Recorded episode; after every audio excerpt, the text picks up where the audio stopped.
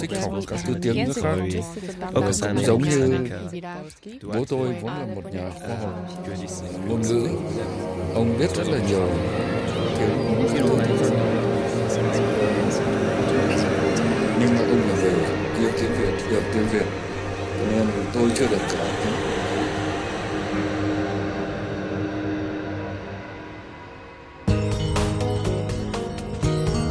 Herzlich willkommen in unserem Podcast Zeit für Mehrsprachigkeit. Wir möchten dich durch Mehrsprachigkeit empowern. Wir blicken in die Erfahrungswelten unserer Gäste, die mit Mehrsprachigkeit leben oder arbeiten. Von Paulina Butkus, Linguistin und Logopädin, und unseren Gästen bekommst du zahlreiche Tipps, wie du Mehrsprachigkeit in deinen Alltag einbringen kannst. Herzlich willkommen zu einer neuen Folge Zeit für Mehrsprachigkeit. Unsere heutige Gast, Anja Schönig, eine Kita-Leiterin aus Berlin, Marzahn-Hellersdorf. Liebe Anja, herzlich willkommen. Ja, hallo. Könntest du dich bitte kurz vorstellen und uns erzählen, wie du Kita-Leitung geworden bist? Ja, ich habe einen relativ langen beruflichen Weg durch die gesamte Jugendhilfe, durch die gesamte Berliner Jugendhilfe ich habe 1989 als Erzieherin in einem Kinderheim angefangen zu arbeiten, habe dort gute zehn Jahre gearbeitet, habe dann nochmal äh, berufsbegleitend Sozialpädagogik studiert, bin dann in verschiedene Bereiche der Jugendhilfe gegangen, äh, ambulante Hilfen, ähm, Hilfen zur Erziehung, therapeutische Hilfen, verschiedene Bereiche in Berlin und in Brandenburg, verschiedene Projekte aufgebaut als Mitarbeiterin und auch als Leiterin und bin dann über die unterschiedlichsten Suchen nach weiteren Herausforderungen als Kita-Leitung in Berlin-Marzahn-Hellersdorf im Ortsteil Mahlsdorf gelandet. Und dort habe ich das große Glück, eine Kita neu aufbauen zu, äh, zu können. Also die habe ich 19, äh, Quatsch, 2019 eröffnet. Und wir sind noch ganz jung und durfte da diese Kita eröffnen. Ja. Hört sich ganz toll an. Wie groß ist eure Kita? Wie viele Gruppen habt ihr? Wie viele ähm, Erzieher seid ihr? Ja, wir sind eine relativ große Kita für meine Begriffe, obwohl das ja immer sehr unterschiedlich ist. Also wir betreuen 150 Kinder in vier be unterschiedlichen Bereichen. Davon haben wir einen Nestbereich, das sind die ganz kleinen von 0 bis 3 Jahren. Und dann haben wir drei Elementarbereiche, das sind die Kinder ab drei Jahre bis zur Einschulung. Aktuell haben wir 27 Mitarbeiter und Mitarbeiterinnen. Das schwankt ja immer. Das ist ja immer, wir suchen ja immer wieder auch neues Personal und wir sind halt auch immer sehr äh, hinterher, das, das, das Team auch äh, vollständig zu halten. Wir hatten das große Glück, am Anfang starten zu können mit, einer, mit einem vollen Team. Es ist ja nicht so einfach auf dem Fachkräftemarkt. Ja, und äh, wir betreuen Kinder unter anderem auch mit besonderem Förderbedarf. Das bedeutet, dass wir Kinder mit Beeinträchtigungen haben, Kinder mit Hörschädigungen, Kinder mit Sprachentwicklungsverzögerungen, Kinder mit seelisch-emotionalem Förderbedarf. Unser Fokus ist so ein bisschen in der visuellen Kommunikation. Also Gebärdensprache ist bei uns ein Thema. Wir haben auch einen gehörlosen Mitarbeiter im Team was die ganze Sache natürlich dann wieder sehr vielfältig und sehr bunt macht. Was man muss sich natürlich in der Kommunikation umorientieren. Ich selber spreche auch seit vielen Jahren deutsche Gebärdensprache und von daher ist es immer so ein bisschen der, ich bin immer so ein bisschen der Knotenpunkt zwischen den Kollegen. Ja, und bevor ich es vergesse, zu unserer äh, konzeptionellen Arbeit gehört ja auch, dass wir in unserem Haus einen Therapiebegleithund haben. Prüfung ganz frisch bestanden, letzte Woche erst. Unser Labrador-Mädchen Sora besucht uns, also ist drei Tage die Woche mit mir zusammen in der Kita und steht für alle Kinder zur Verfügung oder für, beziehungsweise auch manchmal für, äh, für Eltern. Und das bricht manchmal auch das Eis. Und es, da kommen halt auch Kontakte zustande, die so vielleicht gar nicht zustande kamen. zum Beispiel haben wir ein äh, autistisches Kind, was grundsätzlich immer erst weint, wenn es in die Kita kommt Und da geht mein Hund los, setzt sich zu dem Kind in die Garderobe und dann kann das Kind aufhören zu weinen. Wir wissen nicht genau, was da passiert, aber es passiert trotz alledem ganz viel. Und äh, ja, das äh, dürfen wir nicht vergessen, weil es auch noch ein ganz wichtiger Mitarbeiter, eine Mitarbeiterin in unserem Team, die, wo die größeren Kinder dann nachher, wenn sie kurz vor der Schule stehen, einen sogenannten Kinderhundeführerschein machen können, wo sie viel über Hunde lernen, wo sie über das, den Umgang mit Hunden lernen das gehört auch noch mit zu unserer Konzeption. Wow, ihr leistet tolle Arbeit. Ihr scheint ein ähm, tolles Team zu sein, auch vielfältig. Wenn wir über die Vielfältigkeit sprechen, habt ihr mal nachgezählt, wie viele Sprachen werden bei euch in der Kita gesprochen?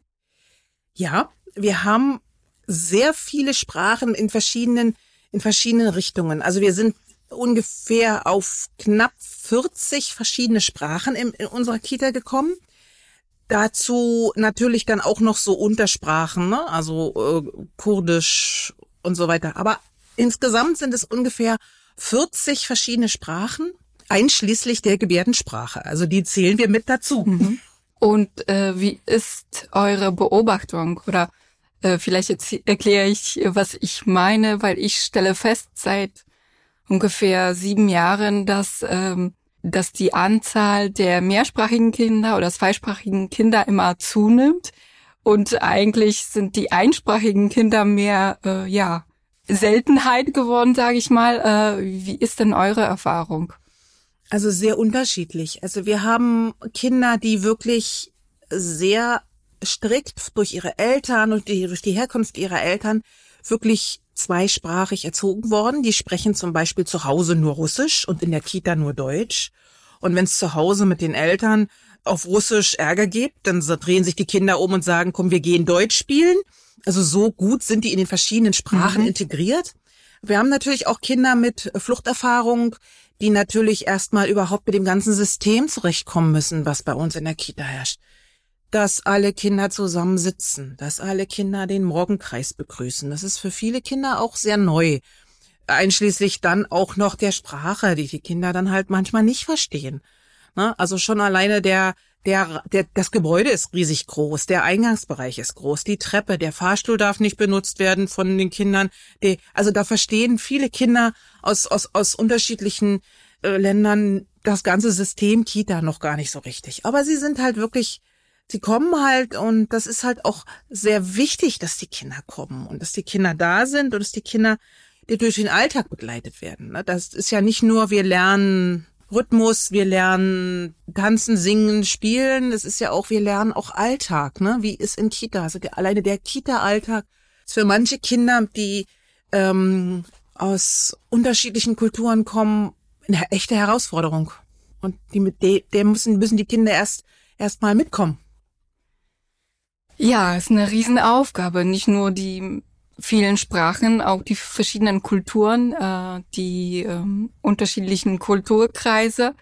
Ich weiß, dass ihr letztes Jahr an einem ganz tollen Projekt oder an, an einer ganz tollen Fortbildung teilgenommen habt. Ähm, so sind wir auch ins Gespräch gekommen. Der Verein Mamis en Moviento hat äh, mit euch zusammengearbeitet und eine Fortbildung für die Erzieherinnen vorbereitet. Vielleicht kannst du uns bisschen darüber erzählen. Ja, ich hatte das große Glück, äh, am Berlin-Tag teilzunehmen und da haben wir uns kennengelernt. Und man lernt ja an so einem Tag viele Leute kennen. Und man spricht mit vielen Leuten und kommt mit denen ins Gespräch und tauscht Informationsmaterial aus. Und ich habe so mitbekommen, dass äh, Mamis en Moviento, Moviento in Marzahn-Hellersdorf arbeitet und da dachte ich, na, das ist ja bei mir um die Ecke. Und darüber sind wir, glaube ich, ins Gespräch gekommen, dass wir so nah beieinander sind.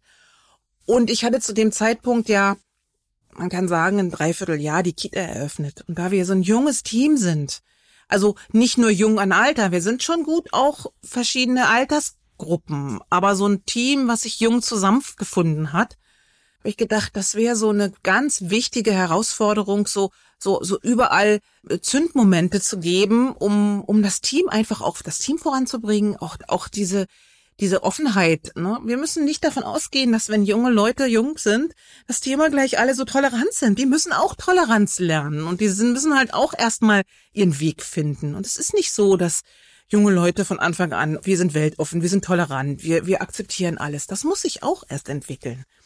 Und da wir so in der Entwicklungsphase waren, habe ich gedacht, so eine Fortbildung für unser Team, für unser neues Team, was sich neu findet, ist eine gute, eine gute Sache. Und wir sind dann Tatsache auch später ins Gespräch gekommen, was mich sehr gefreut hat, weil vieles an so einem Berlin-Tag, wo man in Austausch geht, ja dann doch nicht weitergeht oder so. Wir sind hier wirklich weitergegangen. Dann sind wir äh, ja in das ähm, sogenannte erste Corona-Jahr gegangen und mussten natürlich erstmal ähm, also es ist diese ganzen äh, Notbetreuungen, die Schließungen, die diese ganzen Sachen, die waren ja für uns, auch für mich, obwohl ich schon lange in dem Job bin, auch ganz neu. Ne? Alles ganz neu. Und wir hatten das große Glück, dass wir diese Fortbildung halt auch als Teams in Fortbildung angeboten bekommen haben. Alles wurde umgestellt, auch für uns. Das war für uns echt toll.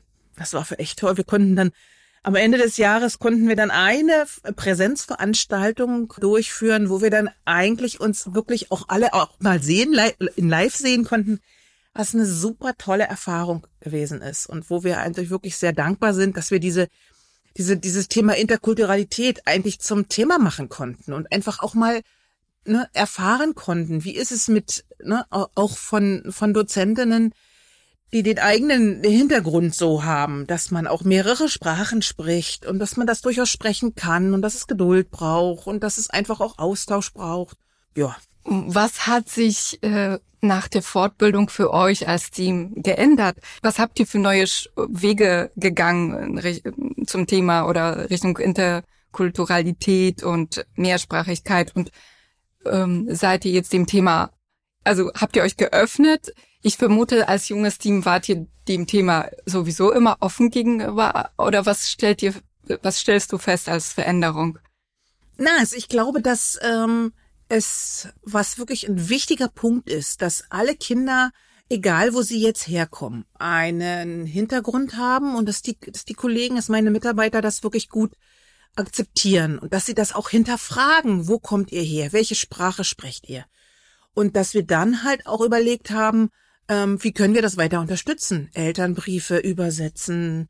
Äh, eine Elternecke in, wurde installiert, ne? also eine mehrsprachige Elternecke, wo wir jetzt, äh, äh, wo Eltern jetzt auf uns zugekommen sind und Bücher gebracht haben aus ihrem, aus ihren Ländern und wo wir halt gesagt haben, das haben wir noch gar nicht dazu gehabt. Wir hatten ein paar Bücher organisiert und wir bekamen dann halt von den Eltern auch das schenke ich euch für die, für die, für die Elternecke. Wir haben eine Elternecke installiert, die halt verschiedene Hintergründe deutlich macht. Welche Sprachen sprechen wir? was bedeutet hier das Kita? Was, ne? Manchmal kommen Eltern zu uns und sagen und reden von Lehrern. Ja, dann wissen wir aber, dass es in verschiedenen Ländern so ist, dass dort das nicht Pädagogen oder Erzieher sind, sondern dass es dort Vorschullehrer sind. Also das sind einfach Erkenntnisse, die wir da, die wir da sammeln. Und was wirklich ganz wertvoll ist, dass wir so eine Art Informationspool jetzt uns auch angeschafft haben, wo wir uns einfach hinwenden können und diverse und Kommunikationsunterstützung auch ab, abfordern können. Da gibt es einen Pool, den haben wir, da können wir zweimal im Jahr äh, Dolmetscher in verschiedenen Sprachen akquirieren für Elterngespräche, für sensible Krisengespräche oder für Schulentwicklungsgespräche, wenn wirklich, wo es wirklich wichtig ist, dass die Familie das auch in ihrer Sprache versteht. Dann haben wir in verschiedenen Bereichen die äh, die Begrüßung. Also herzlich willkommen, liebe Kinder, in, in glaube ich in mittlerweile in 20 verschiedenen Sprachen organisiert. In der Hoffnung ist alles richtig. Das weiß man ja auch immer nicht, aber wir haben noch jeweils die Rückmeldungen, die wir bekommen haben, die sind sehr positiv, dass das auch stimmt, was da steht. Ähm, man kann das ja überall ab, abgucken oder oder überall sich übersetzen, aber es muss ja auch ordentlich sein in den jeweiligen Sprachen. Ja, die Ansprache sollte schon, sollte schon stimmen. Genau. Ich würde gerne zurück an die Elternecke ja. oder die mehrsprachige Elternecke zurückkommen. Wie habt ihr die genau gestaltet? Weil in der letzten Folge haben wir von, von Bea gehört, äh, wie das Konzept aussieht, aber mich würde natürlich interessieren, wie habt ihr das praktisch umgesetzt? Also wir haben im Eingangsbereich einen Raum. Der ist also von, wenn man reinkommt in, bei uns in die Kita, ist der gut einsehbar. Dort haben wir eine äh, Wand gestaltet und eine Leseecke sozusagen, wo wir halt auch verschiedene Bücher zum Angucken, Kinderbücher in verschiedenen Sprachen halt haben. Und wo jetzt auch der, der, äh, wir sind im Moment ja im November, wir haben den Kalender sozusagen, den immerwährenden Kalender im, jetzt im November angepasst und die Weltkarte hat ja so kleine Piekser.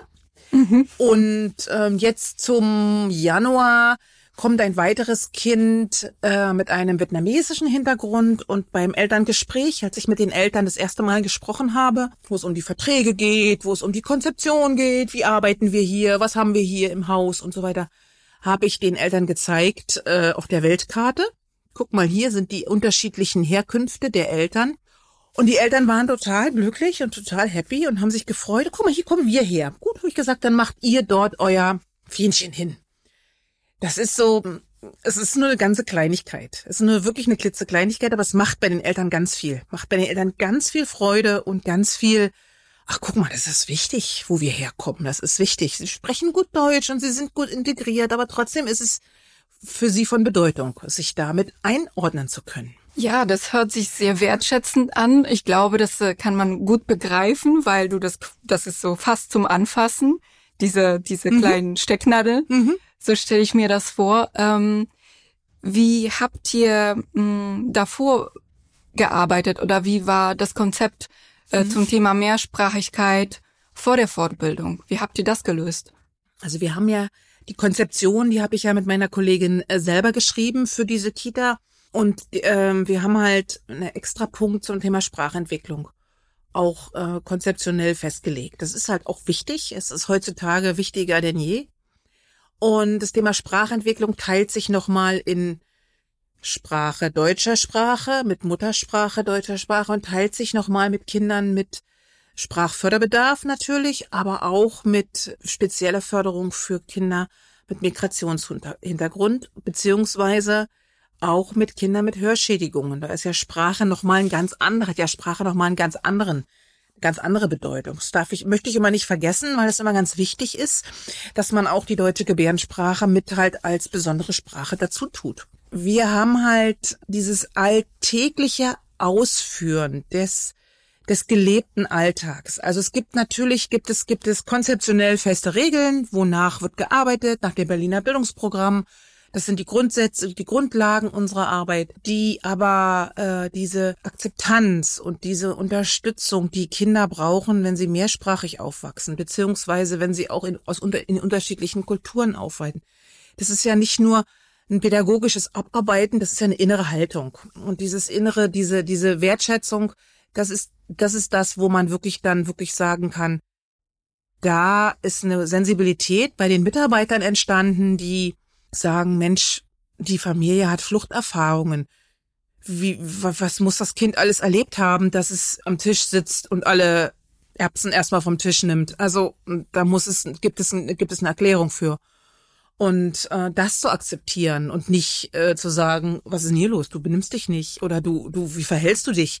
Aber das, sich das zu erklären, wenn ein Kind mit äh, auf dem auf dem Migrationsweg oder auf dem Fluchtweg äh, nach Deutschland gekommen ist, da war Essen wichtig und da war halt auf jedem Teller Essen wichtig. Und so ein Kind kann einem das ja sehr, sehr deutlich machen an der Stelle. Ne? Und das halt einfach zu akzeptieren und zu sagen, ja, das hat nichts anderes erlebt, als die Erbsen für sich zu sichern, sag ich jetzt mal so. Ne? Und das ist schon, das ist schon echt auch, ne, das ist echt auch eine, eine wichtige, eine wichtige Arbeit, dieses da geht's nicht nur um Regeln enthalten, da geht's nicht nur um pädagogisch äh, klug handeln, sondern da geht's um eine Haltung gegenüber dem Kind und eine Haltung gegenüber der Herkunft der Eltern zu haben. Ganz toll, was du erzählt hast. Ich höre dir gerne zu, weil ich das Gefühl habe, dass ihr ähm, so ein besonderes Fingerspitzengefühl für die Bedürfnisse für die Kinder habt und auch für die Wertschätzung der Herkunft gegenüber und auch dem äh, Background, dem kulturellen Background wir werden, auch ich in meiner Arbeit, werden mit so vielen Kindern konfrontiert,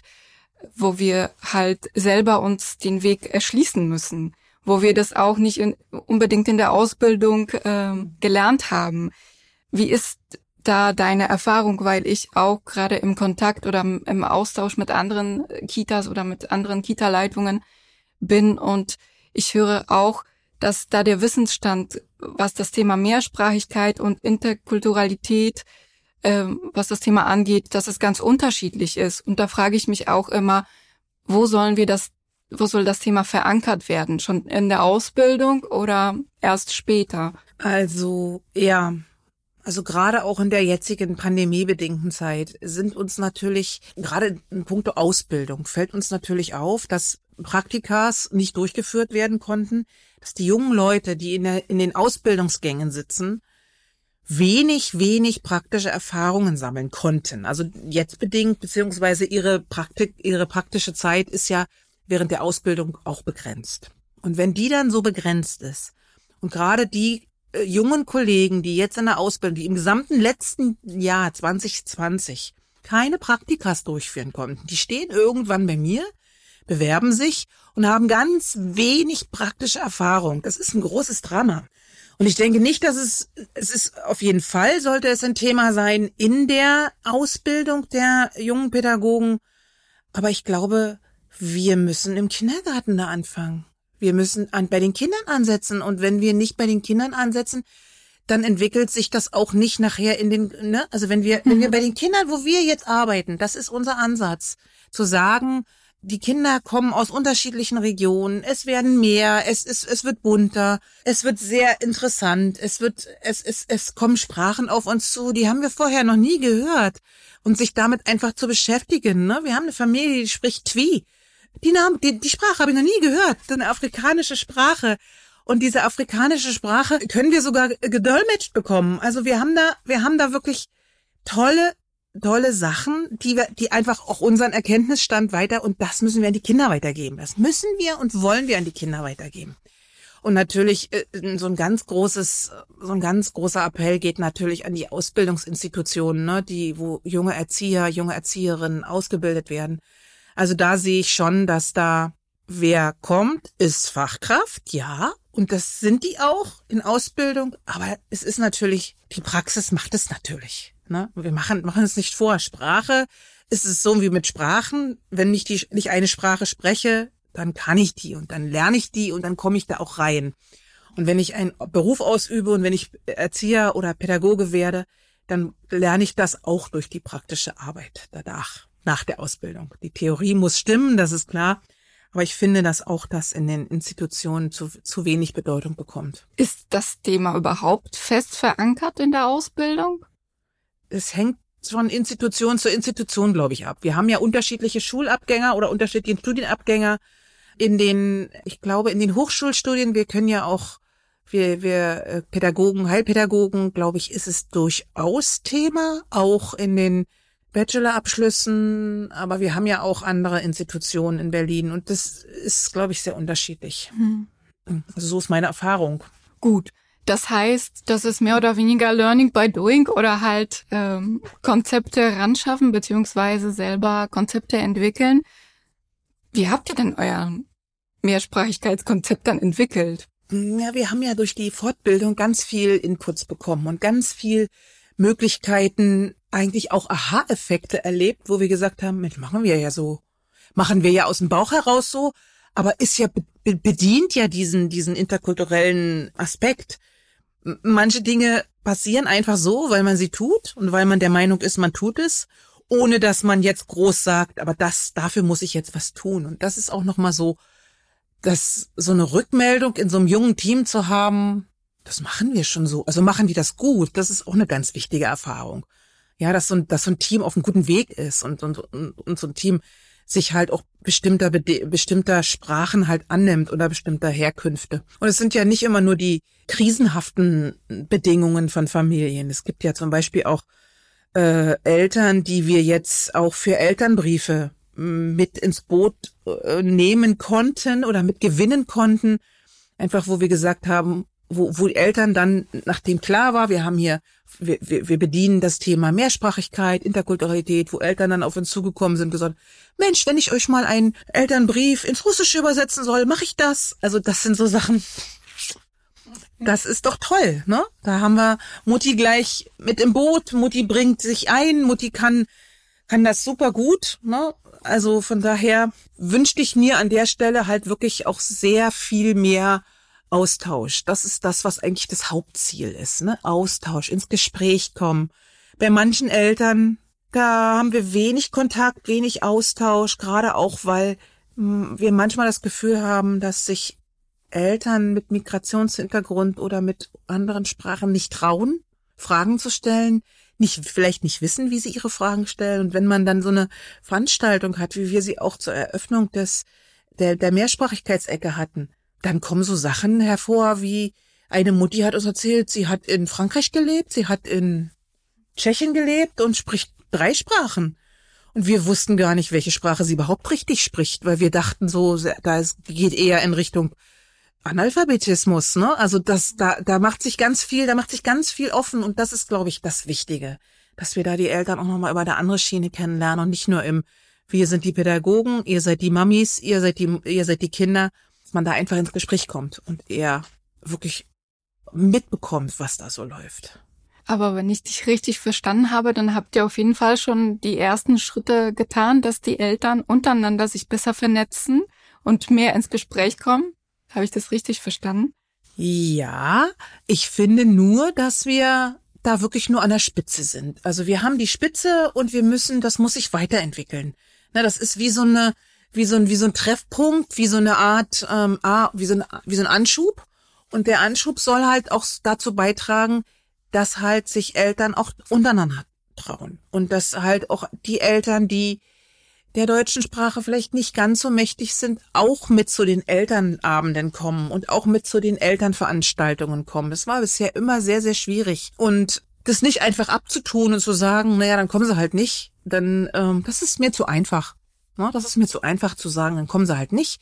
Es gibt Gründe, warum die nicht kommen, weil sie vielleicht Angst haben, weil sie vielleicht Sorge haben, weil sie vielleicht nicht verstanden haben, was wir da wollen, weil sie vielleicht äh, denken, sie müssen irgendwas leisten äh, oder so. Das, und alleine diese Verständigung hinzubekommen, dass wir alle Eltern mit auch zu den Elternabenden, wenn sie denn stattfinden können, ne, das ist ja auch immer so eine Sache. Wenn, wenn wir das dann, wenn wir das dann schaffen, dass die Eltern äh, halt alle dabei sind und auch mitmachen. Und dafür war das, war diese Veranstaltung wirklich gut. Wir haben da wirklich Eltern dabei gehabt, die haben wir nie länger wie fünf Minuten im Gespräch, weil sie können nicht, sie haben keine Zeit, sie sind irgendwie verhindert. Ich weiß, dass da ganz viel Angst manchmal auch mitspielt, dadurch, dass sie der Sprache vielleicht nicht so mächtig sind. Aber dadurch, dass wir jetzt Alter auch verschiedene Möglichkeiten nutzen können, dass wir Dolmetscher akquirieren können, dass wir sagen können, Mensch, keine Angst, großes Gespräch, ja, es geht um die Schulperspektive ihres Kindes, das ist ja wichtig für Eltern. Und dass wir dann halt sagen können, wir, okay, wir haben Dolmetscher in ihrer Sprache und damit erleichtern wir, glaube ich, den Eltern einen ganz großen Schritt. Und so fängt es an. Und da ist es, finde ich, deshalb finde ich das so wichtig, das auch in der Kita und ganz besonders in der Kita wichtig zu, wichtig durchzuführen und wichtig zu haben. als Anlaufpunkt Ne? Also auch, wir haben natürlich auch gerade in der jetzigen Zeit die ganzen Informationen, die ganzen Informationen, die Trägerbriefe über die Corona-Pandemie, über die Testungen und über alle diese Geschichten, das ist bei weitem nicht bei allen angekommen und ist bei weit noch nicht bei allen verstanden. Und das ist, finde ich, sehr schade. Ja, dass dann aus Angst einfach die Kinder nicht kommen oder da doch wieder kommen oder ähm, das macht es schwierig, macht es schwierig und das soll es nicht. Ja, da haben wir natürlich auch eine besondere Zeit gerade im Moment, die das nicht erleichtert, aber das ist halt so. Ne? Auch das müssen wir so nehmen. Aber ich habe schon das Gefühl, dass ihr durch durch die durch euer Konzept oder durch die Erweiterung des Konzepts ähm, noch besser Eltern erreicht und auch die Eltern, die vielleicht eher defensiv waren oder halt so ein bisschen zaghaft, dass ihr auch die angesprochen habt die angesprochen haben und ihnen auch versucht, die Angst zu nehmen. Ne? Es geht natürlich manchmal immer so, man ist ja, wenn man in so eine, wenn man in so einer Kita-Leitung ist, dann ist man ja immer irgendwie immer so ein bisschen irgendwie so gefürchtet, ja, also von vielen Eltern. wo ich so denke, es gibt gar keinen Grund, gefürchtet zu sein. Ne? Und wenn ich dann äh, auf Eltern zugehe, dann mache ich das, weil ich mit denen ins Gespräch kommen will und nicht, weil ich, ich bin jetzt hier der Chef und ich muss jetzt hier mal groß was sagen. Also manchmal merkt man schon auch, dass man, dass man, dass man da aus aus der Leitungsebene ähm, anderes Entgegenkommen hat bei den Eltern, weil es wirklich nicht verstanden wird, ne? weil wir nicht dazu da sind, um jetzt mit den Eltern zu schimpfen, sondern wie es manchmal gedacht wird. Und an der Stelle macht sich das auch wieder wichtig, dass oder macht sich das macht es ist, ist eine große Bedeutung, dass die Mitarbeiter halt auch die Haltung haben, ne, auch auf der Mitarbeiterebene. Und dann ähm, die sind am Kind dran, die sind den ganzen Tag mit den Kindern zusammen. Und dass die halt auch sagen, Mami, komm mal, wir müssen mal reden, Mutti, komm mal, wir haben hier besondere, wenn es wirklich Themen gibt, über die man wirklich intensiv sprechen muss, weil es vielleicht Entwicklungsverzögerungen auffallen oder weil besondere Verhaltens Besonderheiten auffallen, da muss man dann wirklich mal als allererstes sollen das immer so ist auch bei uns die Abfolge, sollen das die Eltern, sollen die Mitarbeiter mit den Eltern sprechen und nur wenn es irgendwie so gar nicht geht oder wenn so ganz dolle Angst ist oder wenn über alles abgesagt wird, dann lade ich ein. Ich lade aber nicht ein mit einem großen Zeigefinger, sondern ich lade einfach auch nochmal auf einer anderen Ebene ein. Das muss man den Eltern auch nochmal klar machen. Und manchmal ist es auch so, dass Eltern das, was wir den ganzen Tag machen, nicht so richtig verstehen. Aber das liegt auch nicht nur daran, dass sie andere Sprachen sprechen. Manchmal geht es auch äh, deutschen Eltern so, die nicht verstehen, was wir den ganzen Tag machen. Aber das hört sich für mich nach so einem Rundum-Paket an für die Familien, weil eigentlich haben wir über Mehrsprachigkeit gesprochen, aber letztendlich ist es ja nicht nur die Sprache, es ist ja der ganze Alltag, den ihr begleitet, die wahrscheinlich auch die Rituale, die ihr aufbaut. Richtig. Mit den Kindern. Das ist natürlich auch die Haltung der Mitarbeiter und auch die Wertschätzung der, nicht nur der Sprache, sondern der ganzen Familie oder der ganzen Kultur Richtig. gegenüber. Hm. Was habt ihr schon Ideen, wie ihr das Konzept noch erweitern könnt? Oder was sind die, was, was sind die nächsten Schritte? Ja, wenn wir denn so könnten, wie wir wollten, dann würden wir, weiß ich nicht, eine äh, Elternveranstaltung mit äh, verschiedenen Nationalitäten, mit Gerichten, mit Essen, zum Essen einladen. Oder wir würden, ne, wir haben das ja jetzt durch die Eröffnung, haben wir das ja nur in einem relativ kleinen Rahmen machen können, hat sich unsere Küche dann so verschiedene, verschiedene Kleinigkeiten einfallen lassen. Wir kochen ja selber in unserer Kita. Und unser, unser Koch hat dann so Fingerfood hergestellt, so aus verschiedenen, aus verschiedenen Richtungen. Also ich wünschte mir schon, dass wir mit den Eltern in größere Veranstaltungen kommen und dass wir gemeinsam mit den Eltern und dass sich nicht so viele Eltern halt auch rausziehen und egal woher sie kommen. Ne? Also dass man mit den Eltern wirklich, in, dass die Eltern auch untereinander mehr ins Gespräch kommen. Und dass wir dann nicht so eine Spaltung hinkriegen, wie wir es gerade so in der Gesellschaft sehen. Also im Moment ist es ja ziemlich schwierig, na, es wird ja viel gespalten und, und, und in gut und böse oder in schlecht und nicht schlecht oder keine Ahnung. Jedenfalls das finde ich so wichtig, dass wir Veranstaltungen mit Eltern durchführen können, die das Thema haben, die die Elternthemen haben, denn auch Eltern mit Migrationshintergrund werden äh, mit ihren Kindern Einschlafprobleme haben, auch wie manche anderen. Oder werden Kinder haben, die äh, sich im Supermarkt äh, schreiend auf den Boden werfen. Also einfach, um das in verschiedenen mit den Eltern halt auszutauschen und da ins Gespräch zu kommen. Ne? Also dass das nicht nur ein Phänomen ist von bestimmten Eltern, sondern dass das im, das Phänomen fast alle haben. Das glaube ich, das bekomme ich auch öfters zu hören, natürlich von den Eltern. Aber ist das soll das in den, äh, soll der Austausch in den Rahmen der Elternecke stattfinden oder soll es so ein größerer Austausch werden, dass, mhm. dass die Eltern noch? Also ich denke, das kann man unterschiedlich gestalten, aber wir dürfen uns ja im Moment nicht so mit so sehr vielen Leuten innerhalb der Kita treffen. Ne? Also schon auf der gesamten Kita-Ebene. Ich möchte schon, dass das in verschiedenen Bereichen auch so ist und dass ich das in den in den Bereichen halt auch in den einzelnen Bereichen wäre mir das schon wäre mir das wäre mir das schon ein sehr sehr großer Vorteil, dass wir in den einzelnen wenn wir wir haben ja unsere Elternversammlungen finden ja in den Bereichen statt und wenn wir dann halt Elternversammlungen dienen ja im Moment nur der nöt des nötigsten Austausches. Wie ist das wie ist der Rhythmus, wie ist der Tagesrhythmus, was passiert, was ist das Thema? Aber es soll auch wieder Veranstaltungen mit Eltern geben, die einfach nette Themen haben, sag ich mal. Also nicht, dass das Kita-Thema das Kita nicht nett ist. Aber es ist halt so, dass man wirklich sich über Kita tauscht man sich aus. Im Moment sind die, wir sind da halt auch eingeschränkt, ne? Unsere Elternversammlungen sind im Moment wirklich nur das Nötigste, was, was bei uns Thema, was, was, wie sind die Bildungsbereiche. Ähm, da ist im Moment kein Raum für, was kocht ihr in Afrika? Also das, und das ist so wichtig. Oder was kocht ihr in Frankreich gerne, wenn ihr für eure Kinder kocht? Was sind Lieblingsspeisen von Kindern in Griechenland? Hm.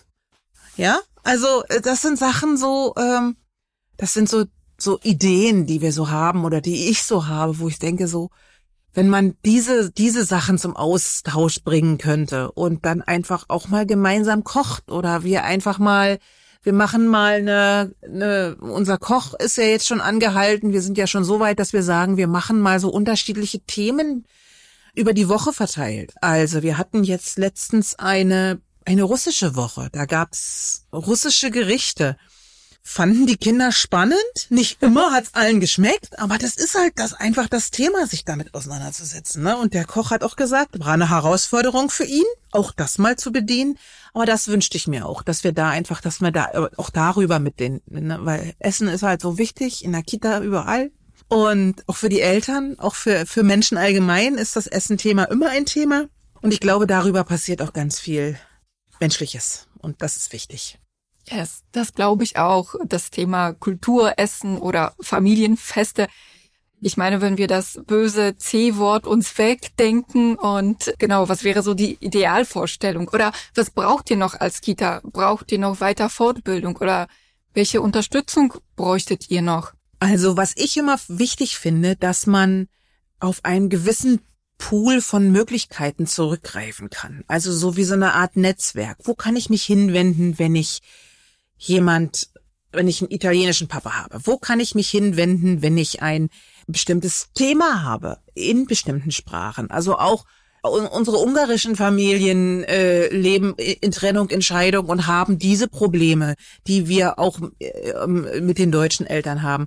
Also, dass man da einfach ein bestimmtes Sammelsurium, ich bin ja immer so, der alles zusammensammelt und alle Informationen auch bündelt und sagt, Mensch, da ist der, da kann ich mich dahin wenden, dann habe ich hier Mami in Movimento, wo ich mich auch immer mal fragend hinwenden kann. Mm, dann habe ich verschiedene Möglichkeiten. Wichtig ist da, glaube ich, dass Fortbildungen, ja, es kann, gibt immer wieder Fragen, auch im Alltag in, in der Kita die wir auch noch mal zusammentragen können, die sich auch immer mal stellen. Aber es gibt einfach wirklich, also für mich, ich bin, ich, ich bin da wirklich der so wie so eine Art Netzwerk zusammensortiert, weil es das für mich nicht gibt. Ne? Also für mich gibt's, also setze ich mir das zusammen, äh, trage ich mir alle Informationen, alle E-Mail-Adressen, alle Vereine, alle Unterstützungsmöglichkeiten, die wir so haben, trage ich mir alle zusammen und kann darauf zurückgreifen. Das finde ich wirklich gut, dass man da auch weitere, also da entwickelt sich ja auch auf der, der, der große Markt, der entwickelt sich ja auch. Da gibt es, wo weiß ich, wo sich, ich sitze in Malsdorf, wo weiß ich, wo sich in Spandau vielleicht ein Verein entwickelt, der bestimmte Themen, Begreife, Begriffe mit damit uns unterstützen kann. Und sei es nur telefonisch, das muss nicht immer vor Ort sein. Aber wo man Informationen zusammenkriegen kann, das ist wirklich wichtig. Das mhm. ist so, wo man so langfristig hinguckt. Ich kann nicht alles, ich, ich sammle alles für mich oder wir sammeln alles für uns, nicht nur für mich, sondern für die Kita, für uns, für die Kollegen. Aber ähm, dass man da halt wirklich auch, man erfährt ja nicht wirklich, ne? man muss sich das recherchieren, man muss sich das zusammensuchen, man muss, äh, ne? also wer kennt wen oder wer kann sich an wen wenden. Also ich bin da schon auch immer so neue Projekte, wo gibt's neue Möglichkeiten, wo gibt's äh, Dolmetschen im pädagogischen Alltag habe ich jetzt einen Kooperationsvertrag abge, abgeschlossen. Die sind toll, die kommen auch in verschiedenen, bieten eine Sprachliste an, bieten zu Krisengesprächen zweimal im Jahr ein, ein, ein, ein Dolmetscher an. Also mehr solcher Sachen brauchen wir für unseren Alltag. Also das heißt, sollten sich die Kitas untereinander besser vernetzen, beziehungsweise auch die tollen Tipps. Also ich wenn ich dir zuhöre, hast du die richtige Liste mhm. zusammengestellt mit Vereinen oder mit Ansprechpartnern, ja. die man ins Boot holen kann. Ähm, das wäre eigentlich so eine Idee für ganz Berlin. Äh, ja, unbedingt. Also für den Kita-Bereich, für den Alt, für den für den Tagesbetreuungsbereich. Also wir sind ja, äh, wenn wir den Alltag managen, managen wir den Alltag in unserer Kita. Und wir müssen aber natürlich drüber hinaus gucken, weil nicht alles ist in unserem Töpfchen da so, ne, wir müssen halt drüber hinaus gucken. Und es ist immer wichtig, da wir sind ja bei unserem Träger Kinder und Jugend der Volkssolidarität halt auch äh, aktuell acht Kitas und die neunte wird jetzt im kommenden Jahr eröffnet. Also schon da findet ein Austausch statt. Ne? Und da haben wir auch so eine Art Leitungsrunde, wo wir halt uns auch austauschen. Was ich auch wichtig finde, dass wenigstens die Kitas unter der Träger, unter der gleichen Trägerschaft bestimmte Dinge auf bestimmte Dinge zurückgreifen können. Das muss aber auch erstmal äh, zusammengetragen werden. Das muss auch mal erst ausgearbeitet werden. Ne? Das ist auch wichtig. Ich finde, dass Berlin würde natürlich meinen kleinen Rahmen jetzt erstmal übersprengen, aber es ist natürlich wichtig für mich zu wissen, wo kann ich mich noch hinwenden? Wer kann mir noch Unterstützung bringen? Wer kann noch, ne? also Dolmetschen im pädagogischen Alltag, die sind toll, die, die, ne, kommen, die, da buchen wir, haben wir einen Zugang, da buchen wir einen Dolmetscher in Ungarisch. So, und dann kommt der ungarische Dolmetscher und dann ist das toll und dann kann das Gespräch und die Eltern sind total zufrieden, weil sie dann auch wissen, was ist mit meinem Kind, wo muss ich mich jetzt hinwenden? Wir gehen ja, wir gehen ja auch in die Beratung. Wir haben ja, wir beraten ja auch die Eltern. Gerade wenn es um Förderbedarfe geht oder um Entwicklungsverzögerungen. Ne? Also es ist ja nicht so, dass auch Entwicklungsverzögerungen und Förderbedarfe nehmen ja zu in uns bei unseren Kindern. Wir haben ja einen relativ hohen, wir haben ja sowieso einen relativ hohen Anteil, weil wir ja auch so einen gewissen inklusiven Gedanken äh, verfolgen mit der Kita. Aber die Kinder, die keinen Förderbedarf haben, ihn aber zeigen, trotz die ihn aber trotzdem haben, da müssen ja Eltern auch erstmal in das Beratungsboot und dann erstmal die muss man erstmal aufklären. Wo können die sich hinwenden? Und das muss man in ihrer Sprache tun. Das können wir nicht. Das, das schaffen wir nicht, nicht immer. Ne? Also ich will nicht sagen nicht, aber das schaffen wir nicht immer. Wenn wir das, wir wissen das vielleicht mal gerade so, wie die deutsche Realität, die deutsche Gesetzesgebung das alles abarbeitet. Aber wie soll das meine ungarische Familie verstehen? Ja, das ist natürlich schwierig, aber Stichpunkt Beratung äh, wenn ich äh, an den Ursprung von gelebte Mehrsprachigkeit denke, da sind wir auch eigentlich in Pankow beheimatet, sage ich mal. Aber inzwischen, ja, haben wir so viele tolle Sachen. Erstmal die Elternberatung, dann haben wir auch das Fachnetzwerk für Pädagogen und Pädagoginnen. Da kann man sich auch an uns wenden oder auch äh, Mehrsprachigkeit im Ohr. Gut, im Moment sind wir bei sieben Sprachen, aber hoffentlich äh, werden wir dieses Sprachangebot auch erweitern können. Ähm, ja. Das genau. kann man auch natürlich auch immer weiter an die Eltern geben. Wo können sie sich hinwenden? Wen können sie ansprechen? Und direkt dort andocken und, mhm. und nachfragen. Mhm. Und jetzt nochmal zurück zu, zu deiner Kita. Genau, wie sind dann die nächsten Schritte? Was steht an? Also wir stehen, wir stehen jetzt erstmal so, dass wir sagen, die grundsätzlich werden Eltern, die eine, eine Interkulturalität von vornherein an, anzeigen, dass wir Elterngespräche zum ersten, also wir als Leitung führen ja das Erstgespräch zum Thema Vertrag und Konzeption und wie arbeiten wir, dass wir da Eltern grundsätzlich immer bitten, äh, die, die Weltkarte zu benutzen. Wo kommt ihr her? Zeigt uns das mal. Das ist so das, was wir jetzt wirklich grundsätzlich um, umgesetzt haben, was wir jetzt so machen. Wir haben, äh, also mit, mit, mit dem Koch muss man immer noch mal ins Gespräch gehen. Also wir haben, es ist ja den Koch nicht immer so einfach, wenn ich sage, koch doch mal Italienisch. Na, Italienisch geht vielleicht noch. Aber wenn man dann sagt, koch mal äh, afrikanisch, dann wird's schon schwierig. Oder na, dann ist es auch so ein Lernprozess, auch auf der Sache einfach, dass die Kinder einfach verschiedene das ist so unser nächster Schritt, den Koch zu motivieren, sich mit mit den interkulturellen äh, Essengewohnheiten der der Welt auseinanderzusetzen. Es ist ein, ein hehres Ziel, ja, aber ich denke, es geht ja auch nicht darum, äh, äh ein, ein, ein Drei-Sterne-Menü zu machen, sondern es geht darum, ein, ein Gericht zu zaubern, was Kinder mit aus verschiedenen Herkünften halt auch wiedererkennen.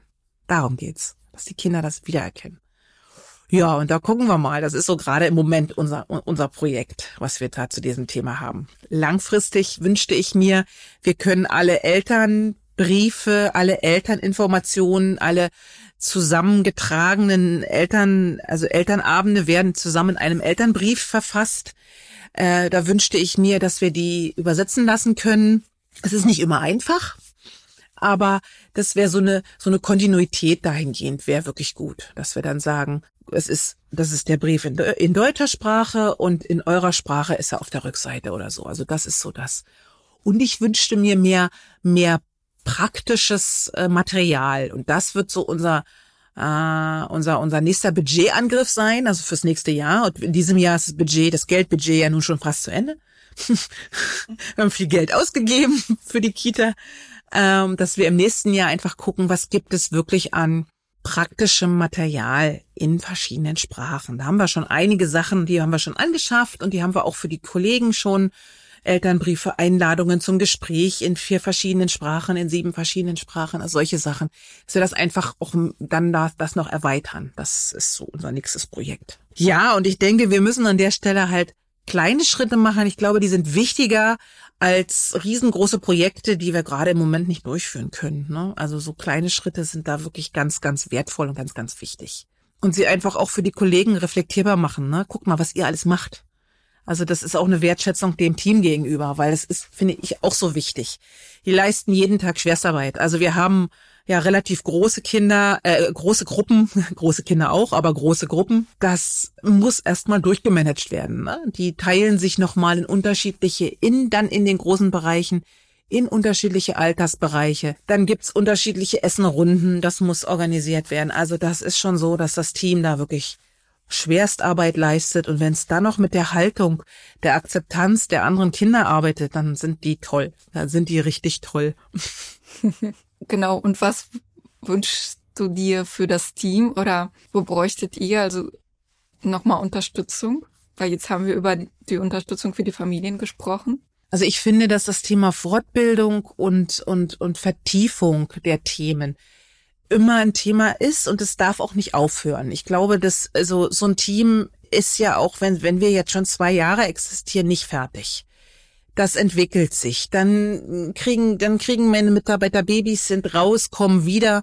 Es gibt neue Kollegen, die verändern sich, die Struktur der Mitarbeiter verändert sich. Da ist ja auch immer Bewegung drin. Das ist auch zum Teil gut so, weil es manchmal Bewegungen sind, die tun dem Team gut, manchmal nicht, aber manchmal tun sie auch dem Team gut. Und ich denke, dass man da einfach auch nochmal gucken kann, welche Möglichkeiten wir fürs Team einfach schaffen. Einfach um an dieser Haltung zu arbeiten. Ne? Wenn wir mit den Kindern, mit denen wir jetzt arbeiten, wenn wir mit den Kindern so arbeiten, wie wir das, wie, wie, wie wir das wirklich von der Haltung und von der Fürsorge und von der Zuwendung und von der Wertschätzung wollen für uns, dann glaube ich, äh, schaffen wir, schaffen diese Kinder das auch gut in ihrem späteren Leben. Ich denke, wir müssen an der Stelle ist die, die Kita der erste Punkt.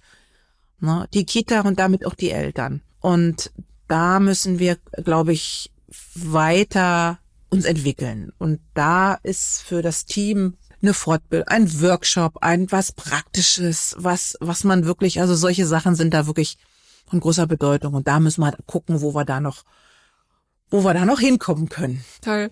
Ich höre auf jeden Fall raus Wertschätzung in alle Richtungen, nicht nur den Sprachen, weil eigentlich haben wir mit Mehrsprachigkeit angefangen, aber jetzt sind wir natürlich bei der Wertschätzung für die Familien, für die Kultur der Familien, für die, die Wertschätzung für die Mitarbeiter, für die Arbeit, die die leisten und auch den Rahmen, die die schaffen für die, für die Familien und für ihre Bedürfnisse. Ja.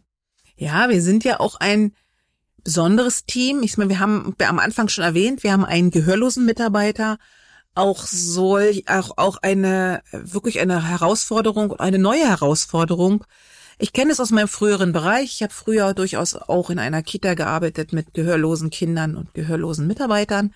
Aber für unser Team jetzt hier ist es eine absolute neue Herausforderung, eine Teamsitzung mit Gebärdensprachdolmetscher zu absolvieren. Und Disziplin beim Durcheinandersprechen zu, uh, zu warten, ist auch für das Team wirklich eine Herausforderung. weil die Dolmetscher können nicht so schnell dolmetschen, ne, wie so ein Team, wie so Pädagogen aufeinander sprechen, miteinander sprechen können. Das ist echt eine Herausforderung und auch das ist harte Arbeit und das ist aber auch gewollt und das ist mittlerweile so gut, so gut drin auch, dass Teamsitzungen, Fortbildungen, selbst unsere Teamveranstaltung. Wir haben jetzt eine abgewandelte Weihnachtsjahresendveranstaltung mit unserem Team geplant. selbst da haben wir unsere Dolmetscher mit dabei, dass unser gehörloser Mitarbeiter einfach auch diesen, diese paar Stunden, die wir gemeinsam miteinander sitzen, in entspannter Atmosphäre sitzen kann. Auch das ist einfach Wertschätzung und das ist einfach, es bewegt sich halt, ne? Die Gesellschaft verändert sich, die Menschen verändern sich. Wenn wir, ne, mein Mitarbeiter ist nach deutschem Recht ein behinderter Männer, ein behinderter junger Mann. Aber er ist ja nicht behindert. Er kann ja genauso arbeiten wie wir alle und äh, dementsprechend müssen wir die Bedingungen schaffen, dass das gut funktioniert und dass die Kommunikation gut, gut passt. Also das ist schon auch eine Besonderheit auch bei uns. Ja, dass das auch das Team mit so trägt, mit, mit jemandem, der eine andere Sprache spricht. Ne? Mhm ich würde mir sehr gerne, ich würde mir sehr wünschen, wir würden irgendwann noch eine Pädagogin mit einem Migrationshintergrund in unserem Team begrüßen. Das ist noch so eine, so eine Wunschvorstellung. Das würde ich mir sehr, sehr, sehr wünschen. Das hat sich leider noch nicht ergeben, aber man weiß ja nicht, wie sich, wie sich das noch entwickelt. Dann drücken wir natürlich die Daumen, dass ja. die perfekte Pädagogin mit Migrationshintergrund vor eurer Tür demnächst steht. Ja. Liebe Anja, ich bedanke mich für das Gespräch. Danke für die tollen neuen Ideen. Gerne. Äh, und alles Gute für das tolle Team, was ihr zusammengestellt habt. Ja, wunderbar. Dankeschön. Danke, dass ich hier sein durfte. Dieser Podcast ist eine Produktion von Mamis en Movimiento und Sprachcafé Polnisch und ist Bestandteil des Projektes Gelebte Mehrsprachigkeit 2021. Das Projekt Gelebte Mehrsprachigkeit 2021 wird aus Mitteln des bezirklichen Integrationsfonds des Bezirks Pankow gefördert. Der Integrationsfonds ist eine Maßnahme des Gesamtkonzepts zur Integration und Partizipation Geflüchteter des Senats von Berlin. Regie und Redaktion Lilian Vasquez Sandoval. Co-Redaktion Agatha Koch. Moderation Paulina Butkus. Musik und technische Produktion Niato Kastenfischer.